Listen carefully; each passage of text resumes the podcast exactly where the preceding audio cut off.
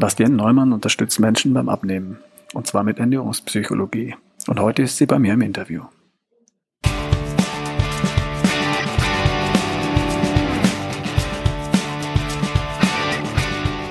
Hallo ihr Lieben, herzlich willkommen zum Podcast Erschaffe die beste Version von dir von und mit Ralf Bohlmann. Ich wünsche euch viel Spaß bei der heutigen Folge Nummer 127.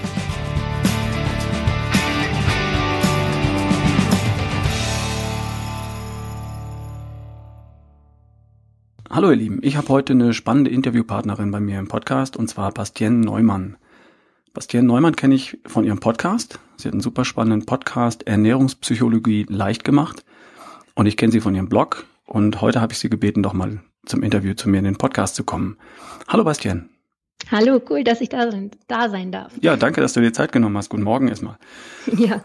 Äh, Bastian, stell dich doch mal kurz vor. Wer bist du? Was machst du? Ähm, mit wem reden wir jetzt hier heute im Podcast? Genau, also mein Name ist wie gesagt Bastian Neumann. Ich bin frisch gebackene Ernährungswissenschaftlerin, also noch gar nicht so lange aus dem Studium raus, aber interessiere mich halt einfach schon super lange für das Thema Ernährung, speziell fürs Thema Abnehmen, weil ich da auch so ein bisschen meine eigene Geschichte zu habe. Ich ähm, ja, komme ursprünglich aus einem ambitionierten Sport oder angehenden Leistungssport, hatte da mal eine Verletzung im Knie die sich so ja, über ein paar Jahre hergezogen hat. Und dadurch habe ich einfach so häppchenweise zugenommen. Also ich war halt immer sehr darauf getrimmt, mein Gewicht zu halten, da man im, also Judo habe ich gemacht und da muss man immer in einer bestimmten Gewichtsklasse kämpfen. Und deswegen war ich von klein auf irgendwie so programmiert quasi, du musst dein Gewicht halten und habe es echt ungesund teilweise erreicht. Und dann, als ich die Verletzung hatte und dann ein Jahr Sportpause machen musste nach der Operation, war es halt irgendwie so, wow, der Druck ist weg, ich kann essen. Und dann habe ich innerhalb kürzester Zeit recht viel zugenommen und das hat mich sehr beschäftigt, weshalb ich mich dann letztendlich auch dazu entschieden habe, Ernährungswissenschaften zu studieren. Und ich habe mir davon erhofft, jetzt lernst du alles, jetzt wirst du ja wieder dein Leben in den Griff bekommen, du wirst wieder ruckzuck schlank werden und alles wird gut. Das war dann aber nicht so, weil ich ganz schnell gemerkt habe, hey, das Wissen alleine, das äh, ja hilft gar nicht, weil man weiß es, aber man ignoriert es. Mhm. Und dann habe ich halt immer mehr gemerkt, okay, es geht um die Umsetzung. Und das hat ganz, ganz viel mit Psychologie zu tun, weshalb ich mich dann jetzt auch ja im Laufe der Jahre in die Ernährungspsychologie spezialisiert hat. Habe jetzt habe ich halt auch wie gesagt meinen Podcast, äh, wo ich anderen Leuten einfach helfen möchte, weil ich für mich einfach eine Strategie gefunden habe, wie ich damit umgehen kann. Ich bin noch nicht hundertprozentig in meinem Ziel, muss man dazu sagen. Also ich bin immer noch dabei, ähm, aber ich denke, ich habe irgendwie ja für mich einen Weg gefunden und möchte einfach super gern anderen Leuten dabei helfen. Und das ist so das, was ich mache und wer ich bin. Das ist super spannend. Du hast es in deiner Einleitung ja auch schon erzählt, dass das Thema bei dir wohl eher ein psychologisches war. Ne? Wenn du äh, eben aus dem ambitionierten Sport kommst, Leistungssport in dem Bereich und schon von Kind an, wie du gesagt hast, ähm, eine bestimmte Kategorie erreichen musstest. Das heißt, ähm, Gewicht hatte immer ähm, eine mega Bedeutung, die jetzt mit deiner Gesundheit, mit deiner Fitness, Vitalität und auch mit deiner Leistung als Leistungssportlerin zunächst einmal gar nichts zu tun hatte. Es ging darum, eine bestimmte Klasse äh, zu erreichen. Ne? Ganz genau. Also es fing wirklich an, schon im Grundschulalter, dass ich heimlich mein Schulbrot weggeschmissen habe, weil ich wusste, okay, heute Nachmittag beim Training werde ich gewogen. Und das war für mich einfach immer so ein Riesending, dieses Gewicht. Es war so eine Hassliebe. Ich habe die Waage gehasst, aber irgendwie habe ich mich trotzdem täglich kontrolliert und dabei war mir, wie gesagt, die Gesundheit echt egal. Also klar, ich war super jung, ne? also teilweise Kindheit, Jugend, was ja noch fataler ist, dass man da schon mit der Ernährung so umgeht. Ich habe das aber auch immer so ein bisschen heimlich gemacht. Also meine Eltern, also wie gesagt, ich habe halt heimlich mein Schulbrot weggeschmissen. Meine Eltern fanden das natürlich auch nicht so toll, wenn sie davon mitbekommen haben. Aber es war halt so, ja, es hat immer eine Rolle gespielt und meine Gesundheit hat mit Sicherheit drunter gelitten, weil ich Fastenphasen gemacht habe, ohne irgendwie mich da zu informieren, habe einfach ja, ich war rigoros zu mir. Mhm. Und da hast du natürlich ja genau die richtige Strategie ergriffen, so aus, aus meiner Sicht von außen betrachtet. Du hast dich mit dem Thema auseinandergesetzt. Du hast Ernährungswissenschaften studiert, hast dann auch noch festgestellt, okay, da lerne ich eine Menge über Ernährung, aber das Wissen alleine hilft nicht, sondern äh, es, es hängt nur vom Tun ab. Ähm, und hast dich dann auch in die Richtung weiterentwickelt. Und heute ist dir klar, was dazu geführt hat, früher, dass du dieses Übergewicht entwickelt hast und was heute auch ähm, andere Menschen dazu bringt, ähm, mit einem Gewicht rumzulaufen, das ihnen nicht gefällt und mit Gewohnheiten rumzulaufen, die sie nicht geändert kriegen, weil sie einfach das Thema Psychologie dahinter nicht verstehen und nicht wissen, was die eigentlichen Ursachen sind. Das fand ich so spannend und deswegen habe ich dich heute hier. Ich habe mir aus dem Podcast oder aus deinen Blogs drei, vier Themen rausgesucht und ähm, dazu würde ich dich einfach mal gerne befragen, weil ich weiß, dass viele meine, meiner Hörer mit solchen Themen natürlich auch drumherum laufen und einfach sagen, mal spannend, das aus den, aus den, äh, aus dem Mund einer Ernährungspsychologin quasi, auch wenn du das jetzt nicht als Titel hast, aber Ernährungswissenschaftlerin mit Ernährungspsychologie-Hintergrund, ähm, das mal von dir zu hören. Das erste Thema ist mal nochmal ein ganz praktikables und hat jetzt mit Psychologie noch gar nicht viel zu tun. Da geht's mir um ähm, einen Blog, den ich gefunden hat, ähm, wenn du, wenn du Hunger und Durst verwechselst. Das fand ich mal sehr spannend, weil ich habe in den letzten Tagen bemerkt, dass mir das auch so ging. Ich saß abends noch äh, vorm Rechner oder habe noch was gelesen oder so und äh, bin dann noch mal in die Küche und habe mir irgendwas geholt, so der Klassiker, und habe dann festgestellt später, hm, das war eigentlich nicht Hunger, es, es war eigentlich Durst. Und dann habe ich mir einen großen, ich habe so, einen, so einen Shaker, so einen großen Shaker Wasser mitgenommen, habe an dem genuckelt und habe den aus, ausgetrunken und das war es eigentlich. Äh, erzähl du doch mal, wenn du Hunger und Durst verwechselst, was ist denn da der Hintergrund? Mhm, also wie du schon sagst, genau, ist jetzt nicht so ein ernährungspsychologisches Thema, aber war bei mir trotzdem unglaublich relevant, weil das für mich wirklich viel verändert hat. Aber ist es wirklich so, so simpel. Also ich bin grundsätzlich eine richtig schlechte Trinkerin. Wenn ich mich nicht selbst daran erinnere, dann trinke ich manchmal auch meinen Tag gar nichts oder einen halben Liter. Deswegen habe ich auch schon eine Handy-App, die mich quasi im Stundentakt daran erinnert, trink doch mal was. Das ist so mein, meine eigene Strategie, wie ich da mit klarkomme. Inzwischen ist es auch schon ein bisschen mehr zur Gewohnheit geworden. Also langsam kriege ich es hin, aber äh, würde ich mich damit nicht auseinandersetzen, dann würde ich halt einfach echt wenig trinken. So und dann ist es dazu gekommen, dass ich halt irgendwie immer ein Hungergefühl hatte. Klar spielte auch die Psychologie damit rein, ne? Also dieses, dadurch, dass ich mir das Essen immer verboten habe, kam natürlich auch ein bisschen dieser Drang auf, ich will jetzt, Druck erzeugt Gegendruck. Also das spielte auch eine Rolle. Aber es war auf jeden Fall auch, dass ich einfach Durst hatte und es nicht erkannt habe. Also ich habe dann äh, mich am Kühlschrank bedient, dann habe ich mir was Salziges gemacht, keine Ahnung, äh, habe ich ein Brot gegessen und danach wollte ich dann was Süßes und dann wieder was Salziges. Also es war ein ganz schräges Ernährungsverhalten und habe mich da einfach ausprobiert und irgendwann habe ich einfach gemerkt, Mensch, vielleicht sollte ich auch einfach mal was trinken. Und wenn ich dann einfach, keine Ahnung, auch nur ein Glas, zwei Gläser getrunken habe, hat das einfach super nachgelassen und ich habe mich einfach wieder befriedigt gefühlt. Es war nicht mehr dieser innere Drang da, ich brauche etwas, ich brauche etwas, weil ich es einfach bekommen habe, das, was ich eigentlich gebraucht habe. Das habe ich so nicht erkannt. Mhm. Also deswegen bin ich dazu übergegangen, dass wenn ich ein Hungergefühl habe, erstmal ein Glas trinke. Wenn ich danach immer noch das Hungergefühl habe, dann weiß ich, okay, ich habe tatsächlich Hunger und dann esse ich auch was. Ist ja auch okay, wenn mein Körper mir signalisiert, dass ich Hunger habe, sollte ich dem Körper ja auch auf jeden Fall was geben. Und das ist für mich jetzt eine Strategie, die sich so ganz gut bewährt hat. Kann ich, kann ich so auch bestätigen. Äh, es gibt ja verschiedene Signale des Körpers ähm, für satt oder verschiedene Trigger. Zunächst einmal ist das, äh, dass er alle Vitalstoffe hat. Und das zweite ist auch, äh, dass der Magen gedehnt ist. Also wenn ich Hunger habe und ich dehne den Magen, indem ich sehr voluminöse Lebensmittel, Salat oder Gemüse zu mir nehme, ist der Magen gedehnt. Und das ist das erste Signal für satt. Und das zweite käme dann, wenn der Körper realisiert, dass er alle Vitalstoffe hat, die er braucht. Und das erste Signal kann ich auch auslösen, indem ich erstmal ein schönes großes Glas Wasser trinke. Dann ist der Magen schon mal ein bisschen gefüllt. Und wenn dann immer noch Hunger kommt, dann kann ich mir relativ sicher sein, dass es daran liegt, dass mein Körper gerne irgendwelche Vitalstoffe hätte. Eiweiß, Fett, Vitamine, Mineralien, Spurenelemente. Und dass er die durch Nahrung gerne aufgenommen hätte. Und dann passt ja auch alles. Ganz genau so, ja. Du hast vorhin noch zwei, drei Strategien entwickelt, wie, oder er, erwähnt. Wie, wie machst du es heute, dass du, dass du genügend trinkst, ausreichend trinkst? Also einmal, wie gesagt, habe ich äh, die Handy-App, die dann einmal ähm, in der Stunde, also klingeln nicht mehr, aber sie zeigt mir oben so ein kleines Symbol an quasi, dass ich wenigstens so eine kleine Erinnerung habe, okay, da war ja was. Und außerdem, was ich auch noch gemacht habe, ist, dass ich mir eine schöne Trinkflasche gekauft habe, die ich halt einfach ja am Wasserhahn auffüllen kann. Also ich trinke wirklich äh, zu 99,9 Prozent Wasser. Also mal Saft oder mal eine Cola ist eine Ausnahme, aber eigentlich Wasser und damit bin ich auch happy. Also einfach am Wasserhahn auffüllen und diese Flasche, allein, dass sie einfach schön aussieht und dass ich sie gern habe, mhm. ähm, nehme ich einfach gerne überall hin mit.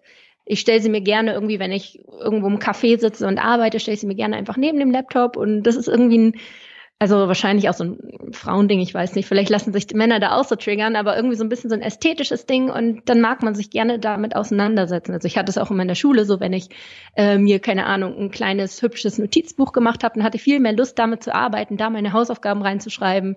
Und so ist es bisschen auch mit der Flasche. Also wenn sie einfach schön aussieht, dann macht es irgendwie mehr Spaß zu trinken. Mhm.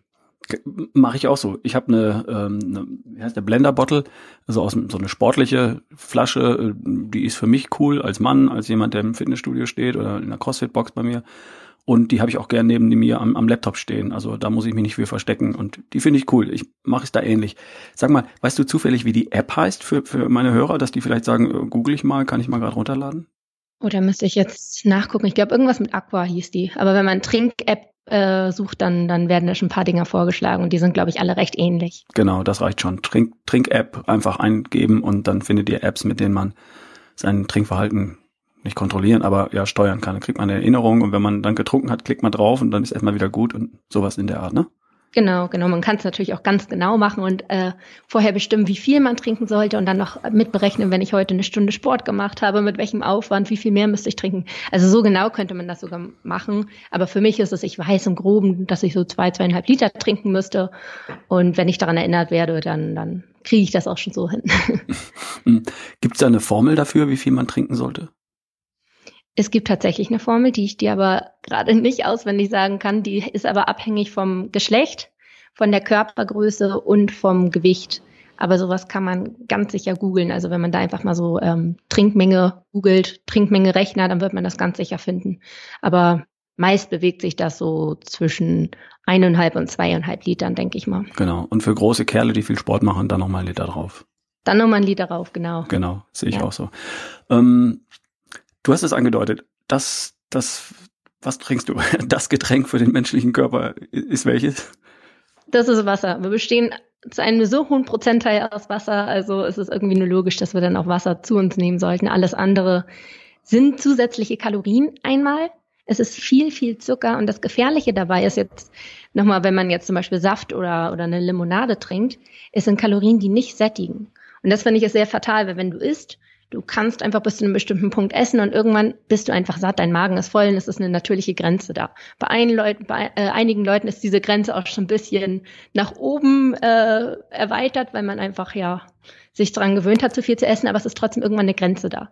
Beim Trinken ist das nicht so ganz. Die Kalorien sind nicht sättigend. Das heißt, du kannst trinken, trinken, du kannst zwei, drei äh, Flaschen Cola trinken, ohne dabei satt zu werden und hast einfach schon fast deinen Kalorienbedarf irgendwie gedeckt. Mhm. Und es sind Zucker, die verdammt schnell vom Körper aufgenommen werden, also dein Blutzuckerspiegel wirklich in die Höhe steigen lassen und danach halt wieder genauso schnell runterfallen. Und dadurch kommt halt der Heißhunger, wenn man in den Unterzucker kommt. Und das ist natürlich auch nicht das, was wir wollen. Genau. Ich habe dem nichts hinzuzufügen. ich sehe das ganz genau. Das Einzige, was der Körper wirklich braucht, ist Wasser und der Rest sind Genussmittel oder Nahrungsmittel, je nachdem. Aber Wasser ist das, was der Körper wirklich trinken muss. Und ja, damit ist alles gesagt. Wir sind, wir kommen jetzt langsam so in den Bereich Ernährungspsychologie. Jetzt fangen wir an, weil das wird jetzt richtig spannend an der Stelle. Ähm, Gewohnheiten ändern ist der Titel eines Podcasts und eines Blogs bei dir. Was sind Gewohnheiten und, und wie ändert man die? Also Gewohnheiten sind erstmal ähm, es ist ein überlebenswichtiger Mechanismus im Prinzip oder ein Mechanismus, der uns den Alltag sehr erleichtert. Also es ist auch ein uralter Mechanismus, der in unserem Gehirn in den sogenannten Basalganglien verankert ist und uns, wie gesagt, den Alltag ungemein erleichtert, da wir einfach einen Automatismus bei vielen Handlungen haben. Also zum Beispiel das Gehen. Das Gehen ist ja eigentlich ein, ein komplexes Ding. Wir müssen wirklich eigentlich überlegen, okay, welche Muskelgruppe spannen wir an? Wie weit bringen wir den Fuß nach vorne? Wann setzen wir ihn ab? Wie verlagern wir unser Gleichgewicht? Und so weiter und so fort. Mhm. Haben wir alles mal gelernt im Kleinkindalter. Nicht so bewusst, wie ich es jetzt gerade äh, aufgeschlüsselt habe, aber wir haben es gelernt. So, und das müssen wir jetzt nicht mehr bei jedem Schritt uns überlegen. Ne, wir gehen ja einfach. Also äh, wenn man jetzt einen Marathon läuft, wäre ja ganz schön nervig, wenn man das bei jedem Schritt überlegen müsste. Und das ist einfach der Automatismus der Gewohnheit. Wir sind es gewohnt zu gehen. Und das ist etwas, was uns den Alltag so sehr erleichtert. So, jetzt ist es aber so, dass wir uns manchmal auch schlechte Gewohnheiten aneignen. Und das könnte zum Beispiel auch beim Essen sein. Das war bei mir nämlich eins der absoluten Schlüsselpunkte. Also da habe ich wirklich ähm, ja bei mir sehr, sehr viel mit äh, verändern können. Ich hatte halt einfach paar richtig schlechte Essgewohnheiten.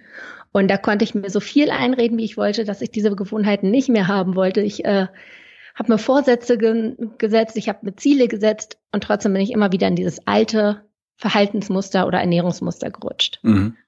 Ja. Und, und, ja? Ja, und wie, wie bist du da rausgekommen? Wie, wie machst du es? Also man kann sich das so ein bisschen vorstellen, dass eine Gewohnheit, das ist ja quasi in den Basalganglien, habe ich ja gerade schon gesagt, äh, eine Art Nervenverknüpfung ist. Ich finde, das hört sich immer zu komplex an, deswegen sage ich immer, das ist wie ein Trampelpfad. Wenn du den Trampelpfad ganz, ganz häufig gehst, dann wird der breit. Dann ist es wie so eine Straße fast. Dann ist es leicht, dort lang zu gehen. Wenn du jetzt eine neue Gewohnheit dir aneignen möchtest, ist der Trampelpfad noch ganz, ganz, ganz dünn. Das ist noch ganz schwer, da durchzugehen. Das sind noch überall Bäume, Gestrüpp und so weiter. Du musst den Trampelpfad erstmal erschaffen. Und je häufiger, häufiger du den Trampelpfad gehst, desto breiter wird er, desto einfacher wird es, diesen Trampelpfad zu passieren. Und irgendwann wird er immer breiter, irgendwann wird es eine Straße. Und dann hast du eine neue Gewohnheit quasi ähm, für dich entwickelt. Und dieser Weg ist ja, erfordert Disziplin, muss man dazu sagen. Es ist jetzt keine Geheimformel, wo man sagt, damit kann man jetzt alles äh, sofort lösen. Es voll, erfordert Disziplin und Durchhaltevermögen, aber bis sich dieser Weg quasi erstmal ähm, erschaffen hat, wenn das da ist, dann wird das alles einfacher. Mhm. Und eine Gewohnheit. Ja? ja, nee, nee, sag mal weiter. Okay, und eine Gewohnheit äh, besteht grundsätzlich aus drei Schritten. Es gibt immer den Auslösereiz, es gibt die Routine und es gibt die Belohnung. So kann man sich das erstmal vorstellen. Also so aufs Essen bezogen, der Auslösereiz kann vielleicht ein stressiger und herausfordernder Tag auf der Arbeit sein. Du möchtest dich belohnen, also der dritte Schritt. Ähm, die Belohnung ist es, du willst wieder runterkommen, du willst dich wieder entspannen. Wie kannst du also vom Auslösereiz zur Belohnung kommen? Und das, was dazwischen liegt, das ist die Routine. Und das ist bei vielen Leuten das Essen. Also du kommst nach Hause, bist gestresst, Auslösereiz. Du isst Schokolade und um dich zu belohnen, um quasi äh, ja die Routine zu machen, um dann noch herunterzukommen. Das ist die Belohnung. Also das ist diese drei Schritte äh, Formel quasi der Gewohnheit.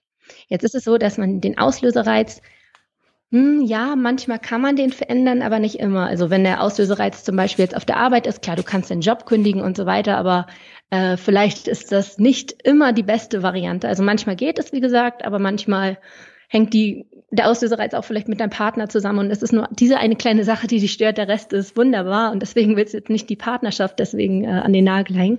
Also der Auslösereiz ist nicht immer so veränderbar. Die Belohnung ist auch nicht wirklich variabel, denn die Belohnung ist einfach intuitiv in uns drin. Wir wollen einfach unterkommen, wir wollen manchmal Spaß haben, wir wollen manchmal genießen oder also es ist einfach etwas, was tief in uns drin steckt, da können wir auch nicht dran ruckeln. Das heißt, das Einzige, was wir verändern können, ist die Routine. Wie komme ich vom Auslösereiz zur Belohnung. Und da kann man jetzt schauen, muss es die Schokolade sein, um runterzukommen? Manchen Leuten hilft es auch einfach rauszugehen, eine Runde zu joggen. Manchen hilft es, Musik anzudrehen und im Wohnzimmer zu tanzen. Manchen hilft es zu meditieren. Also da muss man einfach schauen, was könnte dir auch noch gut tun? Was könnte zum gleichen Belohnungseffekt führen? Und das muss man dann probieren halt äh, zu ersetzen, denn man kann keine Gewohnheiten in dem Sinne ähm, abschaffen. Also die Gewohnheiten sind da, diese äh, Trampelpfade in einem Gehirn sind quasi da. Das Einzige, was du machen kannst, ist diese Gewohnheiten zu verändern, neu zu programmieren. Also das, was da ist, mit einer neuen Routine zu ersetzen. Ja. Ja, sehe ich ähnlich. Finde ich, finde ich spannend, die, diese Geschichte mit dem, mit dem Trigger, mit dem, mit der Routine, wie du sagst, und ähm, mit dem, mit der Belohnung. Der Trigger ist da, den können wir, wollen wir nicht immer verändern. Und äh, die Belohnung am Ende hätten wir gern und wir können aber das dazwischen ersetzen. Und dafür können wir uns einfach neue Dinge ausdenken, die konstruktiver sind, die uns mehr zum Ziel bringen, ähm, als das, was wir vorher da gemacht haben und es einfach eine, Weile, eine Weile tun, um den Trampelpfad richtig breit zu machen, so dass er sich leicht geht und dass es keine Willenskraft mehr kostet, diesen Weg zu gehen, weil ich keine Büsche mehr zur Seite schlagen muss da. Coole, cooles Bild, gefällt mir gut. Mhm. Ja, damit habe ich natürlich schon mal vieles in der Hand, weil äh, nach meiner Theorie sind ja ähm, sind ja unsere Lebensbereiche, Ernährung ist einer davon und es gibt noch ein paar andere auch, von Gewohnheiten geprägt. Wir machen Dinge immer wieder. Und mein Ernährungsverhalten ist geprägt von einem Dutzend Gewohnheiten, Frühstücksgewohnheit, Mittagessengewohnheit und so weiter und so fort. Und diese können wir einfach ähm, durch bessere ersetzen, ähm, indem wir andere Routinen für die gleiche Situation finden. Wenn der Trigger immer da ist, eine bessere Routine fürs Frühstück, eine bessere Routine fürs Mittagessen, für den Snack zwischendurch. Und dann kommen wir auch zu anderen Ergebnissen. Sehr cool. Genau. Und was vor allem ganz, ganz wichtig ist, was ich bei mir gemerkt habe, der allererste Schritt, der schon mal wirklich viel bewe bewegt, ist es seine oder seine seine Gewohnheit überhaupt zu erkennen. Das ähm, ist nämlich so im Alltag irgendwie schon untergebracht und ja, man denkt nicht drüber nach, so handelt man ja immer. Und seine Gewohnheiten einmal zu erkennen, das ist schon wirklich äh, weltenbewegend. Hm, und wie macht man das? Aufschreiben? Also eine Liste machen? In erster Linie sich erstmal beobachten. Also wirklich wirklich mal gucken und hinterfragen, warum mache ich das jetzt gerade? Mache ich, oder jetzt, wenn man es aufs Essen bezieht, warum esse ich das jetzt gerade? Esse ich wirklich, weil ich Hunger habe? Nee. Esse ich, weil ich irgendwie traurig, frustriert bin? Ist das Stressessen? Nee. Ist es Langeweile vielleicht? Und warum denn? Also, dass man sich einfach wirklich mal hinterfragt, warum tut man Dinge? Und dann gegebenenfalls auf jeden Fall auch aufschreiben. Ich bin ein großer Aufschreibefreund. Ich laufe immer mit meinem kleinen Notizbuch und Stift rum. Also gerne, gerne, gerne aufschreiben, wenn man vergisst Sachen unheimlich schnell. Also, dass man einfach weiß, okay, stimmt, da war ja was, daran kann man weiterarbeiten. Hm. Und dann bleiben sie halt auch in Erinnerung und man ist eher geneigt, Dinge auch wirklich konsequent zu verändern, wenn man, wenn man erstmal eine Liste macht, wenn man sich die Mühe macht, sich hinzusetzen, auf ein Blatt Papier mal Gewohnheiten aufzuschreiben, den Trigger zu finden und sagen, warum habe ich das jetzt gemacht und dann zu sagen, Mensch, was könnte ich denn stattdessen tun und das dann einfach dahinter schreiben, dann habe ich es mal auf Papier und damit habe ich es auch ganz anders im Kopf und bei der nächsten Situation erinnere ich mich dran, weil ich habe es nicht nur gedacht, sondern ich habe es auch gelesen, ich habe es geschrieben, dann ist es auch visueller Eindruck im in meinem Erinnerungsvermögen äh, und damit kommen wir schon mal einen Schritt weiter. Also ich bin auch ein Fan davon, wenn ich Dinge wirklich erreichen will, Ziele erreichen möchte, ähm, mir die Mühe zu machen und es einfach mal schriftlich zu tun. Das ist ein, ein ganz großer Schritt nach vorne, ähm, weg von dem mal kurz drüber nachdenken und dann kommt schon der nächste Gedanke und der nächste Gedanke und das Telefon klingelt und die E-Mail flattert rein und so weiter, dann bin ich schon wieder weg. Wenn ich schriftlich mache, äh, hat das einen ganz anderen Stellenwert und damit komme ich wirklich viele Schritte weiter. Das ist auch meine persönliche Erfahrung im Coaching. Mhm. Mir ist noch ein Thema aufgefallen, was ich sehr spannend finde. Und zwar hast du gesagt, dass man mit seinem Belohnungssystem oder mit dem Belohnungssystem an sich ähm, Essattacken kontrollieren kann.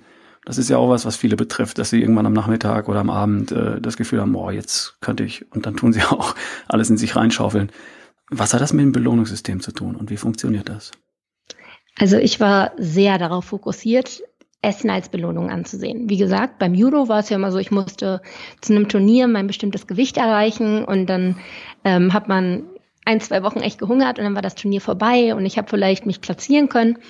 Und dann habe ich mich danach erstmal mit Essen belohnt. Dann fiel so dieser Stress runter, du darfst wieder essen und du hast es dir verdient und du hast äh, das Turnier gewinnen können. Also kriegst du jetzt zur Belohnung ein richtig dickes Stück Kuchen und eine Pizza. So, also es war irgendwie immer, Essen war für mich etwas, ja, eine Belohnung. Mhm. So, und als ich das erkannt habe, hat sich bei mir auch was getan, denn Essen sollte nicht die Belohnung sein. Mm, wir werden von klein auf immer schon darauf irgendwie so, ja, dahingehend erzogen. Wenn du dein Zimmer aufräumst, kriegst du was Süßes. Wenn du eine gute Note nach Hause bringst, dann gehen wir zusammen ein Eis essen. Also es ist schon immer so ein bisschen bei uns in der Erziehung drin gewesen, ähm, Essen ist gleich eine Belohnung. Mhm, stimmt. Leider. Und dann fing ich irgendwann damit an, mich sogar präventiv zu belohnen. Also ich habe irgendwie morgens gedacht, boah, heute wird ein stressiger Tag, heute steht so viel an, komm, dann esse ich doch schon mal vorab. Denn Belohnungen und das Essen somit auch schütten in uns Glückshormone aus, Dopamine. Mhm. Und dadurch fühlen wir uns einfach gut. Und das ist eigentlich ja das, was wir erreichen wollen. Das Essen an sich, klar, in dem Moment schmeckt es gut und so. Aber was uns da eigentlich immer wieder hinführt, dieses Belohnungssystem, wir haben ja im Gehirn auch ein Belohnungssystem, das genauso funktioniert. Wir essen etwas und danach quasi setzen wir Dopamin frei. Und äh, dadurch werden wir ja fast süchtig, könnte man sagen. Also ja. Und äh, das ist halt das Fatale daran, dass man dann einfach immer wieder essen will und selbst wenn man dann gar nicht äh, gerade eine Belohnungssituation hat, sondern sich dann vielleicht wie ich dann präventiv belohnen will, dann äh, giert man immer danach. Man will plötzlich essen, man will wieder glücklich sein, man will dieses Glücksgefühl haben. Und das ist etwas, was einen natürlich irgendwie so in diese Endlosspirale des Essens bringt. Mhm. Und wie kommt man da raus? Also mir hat es geholfen, einfach zu schauen, ganz genauso wie beim, bei den Belohnungen, was kann ich sonst noch tun? Was gefällt mir sonst noch? Äh, das ist natürlich super individuell, was einem jetzt irgendwie Spaß macht aber quasi alternative Belohnungen zu suchen, die nichts mit dem Essen zu tun haben. Da kann man, keine Ahnung, sich ein schönes Bad machen mit Kerzen und schöner Musik und sich ein Buch nehmen oder ähm, man sagt sich, hey, ich habe jetzt was Großes, was ansteht und danach zur Belohnung ähm, mache ich einen schönen Ausflug mit meinem Freund, wir gehen ins Kino oder Genau, also irgendwie Aktivitäten. Man kann sich vielleicht auch mal mit Sachen belohnen. Dann kaufe ich mir ein schönes Paar Schuhe. Oder also, dass man einfach wegkommt von diesem Essen ist die einzige Belohnung. Das dürfte, ja, das sollte nicht mehr so in deinem Gehirn festsitzen, denn sonst rutscht man da immer, immer wieder rein. Das ist ja so ein bisschen wie das, was wir vorher auch besprochen haben. Ähm, dieser Trigger, dann die Routine und dann die Belohnung am Ende. Ne? Und hier ist es ja auch nichts anderes. Der Trigger ist, Ähm, du hast dich gequält für, für ein besonderes Ziel, für, für deinen Wettkampf zum Beispiel. Äh, die Routine ist, du belohnst dich mit einer Pizza und am Ende kommt die Belohnung in Form von Dopamin, fühlt sich gut an, zumindest für einen kurzen Augenblick. Und äh, die Idee ist, dass du die Routine in der Mitte ersetzt, also auch an dieser Stelle. Ich kann mich zum Beispiel heute auch mit einer, mit einer Joggingrunde durch den Park belohnen. Also wenn ich den ganzen Tag jetzt äh, Podcast schreibe, Blogartikel schreibe, coache und es ist ein aufwendiger Tag und dann möchte ich mir danach was gönnen und mir dann die Schuhe anzuziehen, rauszugehen, eine kleine Runde zu laufen und dann unter der Dusche zu stehen. Ah, fühlt sich gut an. Ist für mich heute auch eine Belohnung. Nur das darf man dann eben mal ausprobieren, wie du sagst, was für einen funktioniert und möglichst was Konstruktives raussuchen und nicht was Destruktives. Shopping kann ja im, im Extremfall äh, auch mal zu einer Sucht werden, die destruktiv ist, wenn ich meine ganze Kohle raushole. Aber im Einzelfall ist das natürlich trotzdem eine, eine gute Option. Ich gehe mir hin und, und hole mir irgendwas Tolles, was, was ich schon immer haben wollte und was auch immer im Budget liegt und so. Also hm, habe ich, hab ich verstanden. Also das Belohnungssystem erstmal verstehen, was dahinter passiert, warum ich esse und warum ich so heiß bin auf die Schokolade, weil danach Dopamin kommt. Und wenn ich verstanden habe, dass ich dieses Dopamin auch anders kriegen kann, dann nehme ich mir was anderes, wenn ich gerade ein Gewichtsziel habe. Ganz genau so, ja. Mhm, super spannend. Ähm, eine Sache war mir noch aufgefallen, die finde ich auch super spannend, nämlich wie Mitmenschen dein Essverhalten beeinflussen. Ähm, ich halte das für super wichtig. Erzähl du doch mal, was, wie du das siehst. Was, hat, was haben die Mitmenschen mit meinem Essverhalten zu tun? Außer, dass die Schwiegermutter mal sagt, komm, isst doch noch ein Stück Kuchen, Junge. Mhm, also ich habe, äh, wahrscheinlich kommst du auf das Thema, weil ich auch mal eine Folge darüber gemacht habe in meinem Podcast. Ich bin zu dieser Folge gekommen, weil ich zu Besuch bei meinen Eltern war. Ich wohne gerade oder wohne in Berlin, meine Eltern kommen aus Lübeck, da bin ich auch aufgewachsen und war dann zu Besuch dort. So, und hier in Berlin bin ich eigentlich sehr ähm, diszipliniert, sehr gesundheitsbewusst, aber jetzt nicht das Negative diszipliniert, dass ich mir nichts gönne, sondern das ist irgendwie schön. Ich habe irgendwie meinen geregelten Alltag und es läuft alles. Ich, äh, ja. Und dann komme ich nach Hause zu meinen Eltern und plötzlich war ich wie ausgewechselt. Das hängt einmal damit zusammen, dass ich zu Hause natürlich die schlechten Gewohnheiten habe. Da hatte ich ja, wie gesagt, bin ich aufgewachsen, da habe ich die ganzen Judo-Stories gemacht mit meinen ganzen Abnehmen und so weiter. Aber es ist halt auch dieses Umfeld. Also ich wohne hier in Berlin mit meinem Freund zusammen, der ist auch recht gesundheitsbewusst. Wir haben irgendwie uns so eine kleine, schöne Welt hier kreiert, wo wir uns gegenseitig so motivieren und uns einfach gegenseitig gut tun. Sondern war ich zu Hause ähm, und ja, meine Eltern, die leben jetzt nicht unbewusst, äh, ungesund, das nicht. Aber die haben halt schon ein bisschen was zu Hause und äh, gönnen sich mal was. Und dann habe ich halt auch dann natürlich noch meinen Freundeskreis. Alles wunderschöne, schlanke Mädels, die sich noch nie einen Kopf darum machen mussten, wie viel sie wiegen oder wie auch immer. Deswegen essen sie halt einfach nach Lust und Laune. Und da habe ich einfach gemerkt, boah, ich lasse mich so mitziehen. Also ich war da echt mit meinen Mädels unterwegs und plötzlich sind alle meine Gedanken, meine Vorsätze, meine Ziele, mein Handeln ist alles in den Hintergrund gerückt. Das war mir in dem Moment einfach egal. Ich habe mich so von denen mitreißen lassen. Dieses, ach komm, das kann man sich doch mal gönnen und jetzt sei doch nicht so. Also es war einfach, dass dieser, dieses Umfeld, mit dem du dich umgibst, eine so große Auswirkung auf dein Verhalten hat, dass ich da einfach nicht hab gegensteuern können für den Moment. Und das fand ich einfach total verblüffend. Es gibt ja echt äh, verschiedene Charaktertypen, sag ich mal. Es gibt Leute, die sehr unterstützend sind zum Beispiel. Es gibt Leute, die auch eher vielleicht neidisch sind, dass wenn du etwas machst, die dann, also wenn du zum Beispiel ankommst und einen guten, gesunden Ernährungsstil und Lebensstil hast, die dann vielleicht sogar neidisch sind ins Geheime und deshalb die irgendwie so sagen, hey komm, ist doch ruhig mal was, so schlimm ist es auch nicht, aber der ins Geheime eigentlich das einfach nicht gönnen. Den Typen gibt es, es gibt den Typen, der ähm, der sich vielleicht auch von dir total mit beeinflussen lässt. Und wenn du sagst, hey, ich habe einen guten Lebensstil, dann plötzlich auch anfängt so. Also es gibt einfach verschiedene Charaktertypen.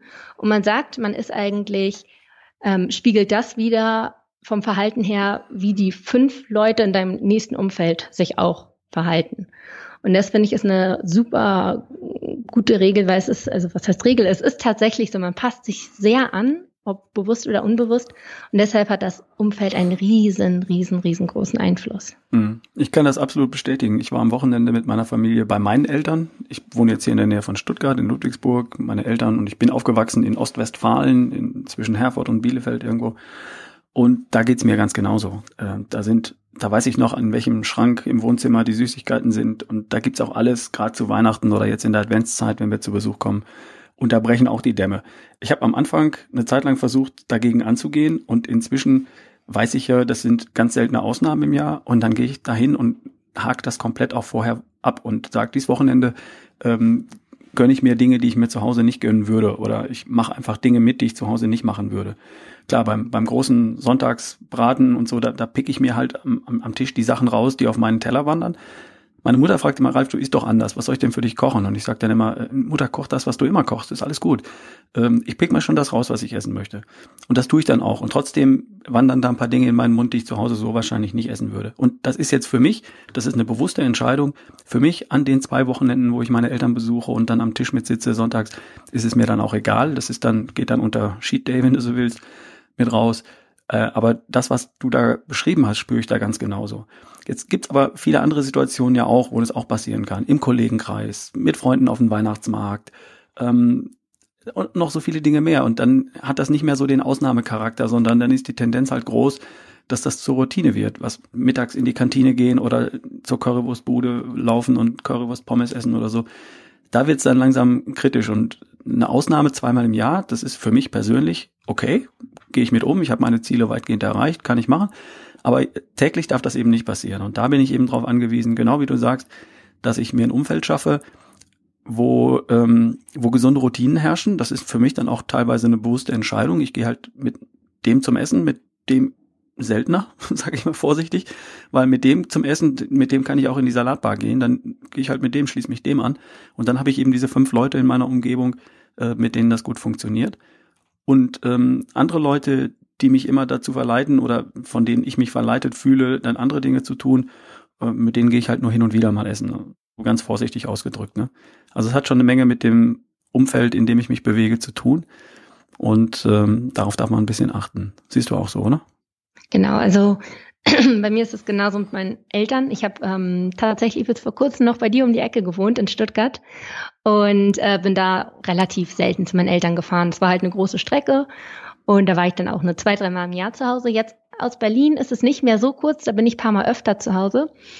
Und das heißt, ich bin auch gerade so ein bisschen am Umdenken, wie funktioniere ich, wenn ich zu Hause bei meinen Eltern bin. Diese zwei, dreimal im Jahr war ich genauso eingestellt wie du, also total lustig. Am Anfang habe ich mich bemüht, aber irgendwann dachte ich, komm, diese zwei, drei Wochenenden im Jahr oder verlängerte Wochenenden sogar, ähm, die gönne ich mir. So, und jetzt, da ich jetzt häufiger nach Lübeck komme, fange ich langsam an, mir so ein paar Strategien zurechtzulegen. Also wie du schon sagtest, zum Beispiel mit deinen Kollegen, man, man guckt halt, okay, wie kann man da aus dieser Situation doch noch das Beste aus sich ähm, oder aus der Situation machen. Also eine Strategie könnte zum Beispiel sein, dass man halt sich ja die, die, paar Leute rauspickt, mit denen man einen ähnlichen Lebensstil teilt und dass man eher mit denen zusammen bleibt, vor allem in Situationen, wo es kritisch wird, wie zum Beispiel beim Essen. Was ich aber auch gerne mache, ist, dass ich einfach meine Freunde einweihe. Dass ich einfach nicht so mein Ding mache und die äh, kommentieren das und äh, gucken vielleicht komisch oder wollen mich überreden, zum anderen, ne, ins andere Extrem wieder zu gehen, sondern ich sage einfach ganz offen, hey, so sieht's aus aus dem und dem Grund mache ich es und ich würde es gerne machen. Und wenn ihr Lust habt, macht doch mit. Wenn nicht, dann nicht. Aber also dadurch, dass ich das einfach für die erkläre, aber gleichzeitig auch für mich erkläre, ist das halt irgendwie in dem Moment einfach ein schlüssiges Ding. Also es ist nicht mehr so, hm, ja, warum machst du das, sondern es ist einfach, hey, so bin ich, dazu stehe ich, dafür habe ich mich entschieden.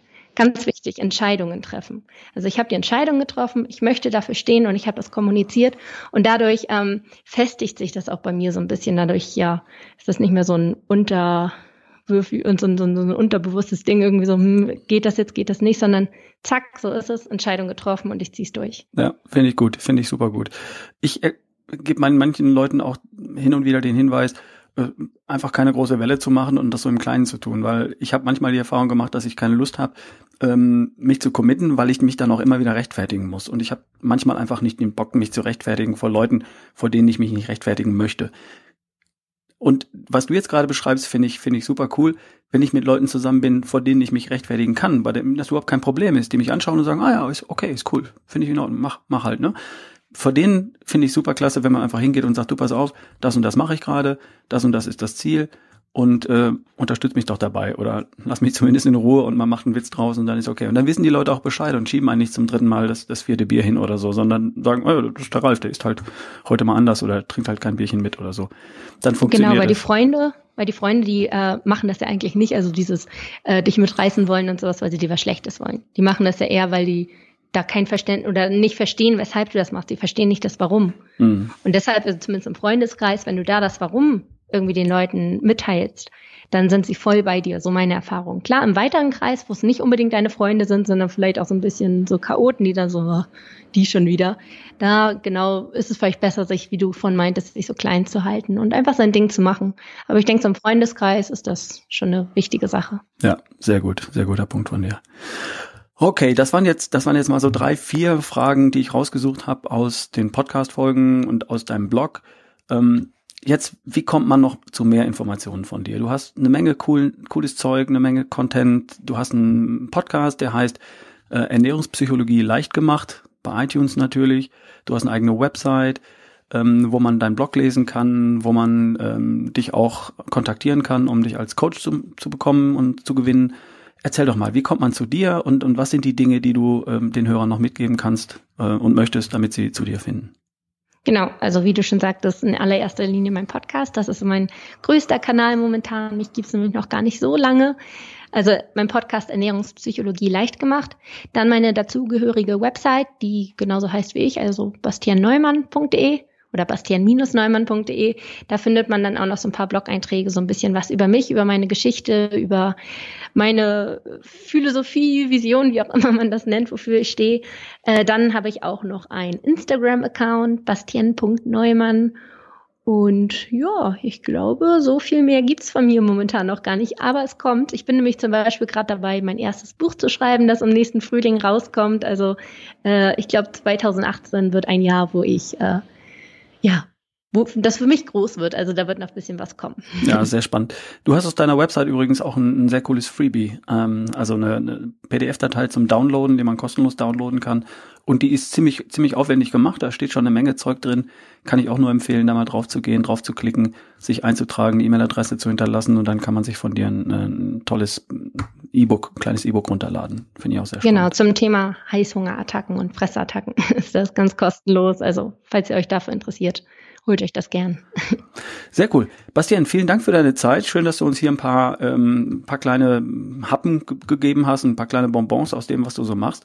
Und äh, für meine Hörer, schaut da mal drauf, bastian-neumann.de, äh, guckt euch um und schaut mal, ob das was für euch sein könnte. Bastian, vielen Dank für deine Zeit und ähm, alles Gute, viel Erfolg für dein Buch im kommenden Jahr. Dankeschön, hat mir sehr viel Spaß gemacht. Also bis dann. Ciao.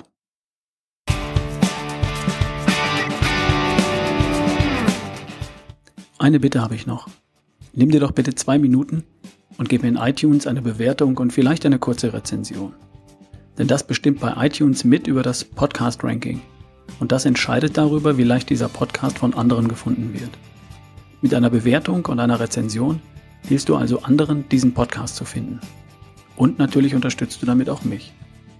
Ich weiß, die meisten machen sich nicht die Mühe, aber vielleicht bist du ja bereit, mich zu unterstützen. Vielen Dank dafür.